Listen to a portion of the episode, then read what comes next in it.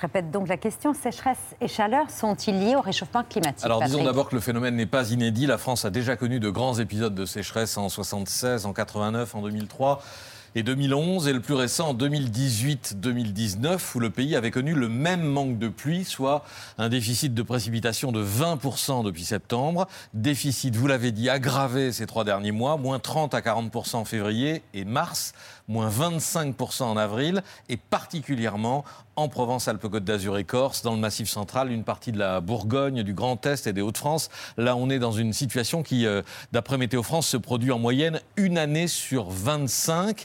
Et déjà, vous l'avez dit aussi, Babette, 15 départements, notamment en Bretagne et en Provence, ont mis en place des restrictions d'eau. Mais si les sols sont aussi secs, c'est également parce qu'il fait chaud. Oui, des températures pas exceptionnelles, mais inhabituelles à cette période de l'année. Plus de 30 degrés par endroit hier. Chaleur qui devrait se poursuivre jusqu'au milieu de la semaine prochaine et sans doute au-delà pour euh, l'été qui arrive. Toujours selon Météo France, le scénario le plus probable pour l'été, 50% de probabilité, et la poursuite des conditions plus sèches et plus chaudes que la normale, ce qui empêche le remplissage des nappes phréatiques.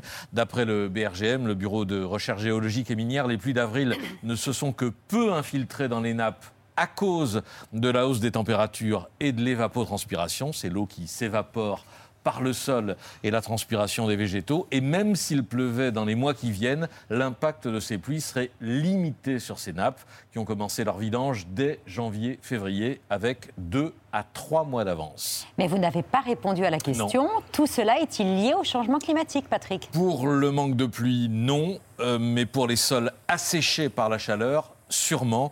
Vous savez que les scientifiques euh, spécialistes du climat sont d'ordinaire réticents à attribuer euh, au réchauffement tous les événements extrêmes, euh, inondations ou sécheresses, incendies, cyclones, etc. Ils ont souvent expliqué qu'il ne fallait pas confondre la météo et le climat, mais un consortium de scientifiques travaille justement à distinguer ce qui relève de l'aléa et ce qui tient au dérèglement. Le World Weather Attribution a donc publié hier un document qui est une sorte de guide à l'usage des journalistes et de l'opinion publique et qui dit en substance pour la sécheresse et les inondations, leur fréquence, leur durée, leur intensité sont accentuées par le réchauffement, mais le lien n'est pas systématique. En revanche, tous les épisodes de chaleur, de forte chaleur, portent déjà l'empreinte mesurable et caractéristique du réchauffement de la planète. Toutes les canicules sont liées au changement climatique et donc euh, forcément ont un impact sur la situation que l'on vit actuellement en France.